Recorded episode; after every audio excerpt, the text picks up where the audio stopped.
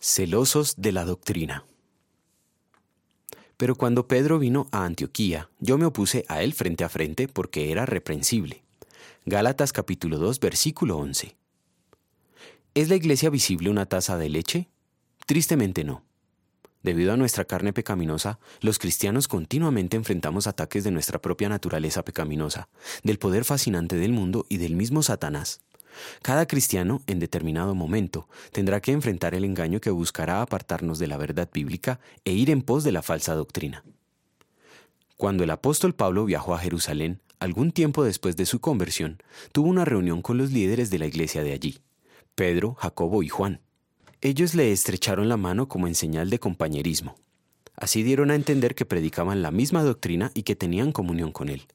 Sin embargo, cuando Pedro fue a Antioquía, la ciudad de la iglesia que llamó a Pablo y a Bernabé al ministerio público, se dejó vencer por su temor a los partidarios de la circuncisión y actuó hipócritamente, dando a entender que él no había abandonado el judaísmo.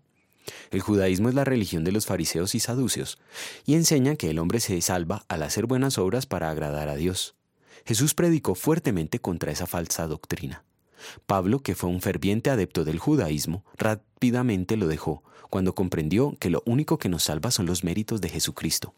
Así lo testifica cuando escribe, Ustedes ya están enterados de mi conducta cuando pertenecía al judaísmo, de la furia con que perseguía a la iglesia de Dios, tratando de destruirla.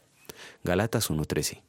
Sin embargo, Pedro, con sus hechos, daba a entender que ellos no dejaron el judaísmo, sino que el cristianismo era parte del judaísmo. Como resultado, algunos imaginaron que para ser cristianos era necesario convertirse primero al judaísmo. Pablo reprendió a Pedro abiertamente, a fin de ser cómplice al callar. Si él callaba, muchos habrían sido envenenados con la falsa doctrina del judaísmo. A causa de nuestra naturaleza pecaminosa, no hemos sido celosos de la doctrina, y como Pedro, hemos dado a entender que estamos unidos con quienes se apartan de la Biblia, un poquito. Por eso merecemos toda la ira de Dios, pero Jesucristo, como nuestro sustituto, obró nuestro perdón. En gratitud, al igual que Pablo, vamos a querer tomar en serio la doctrina y apartarnos de quienes la tuercen, aunque sean importantes líderes que yerran un poquito. Oremos. Bendito Dios, por causa de tu amor incondicional soy salvo. Quiero apartarme de quienes adulteran el Evangelio y de quienes no enseñan correctamente toda tu doctrina.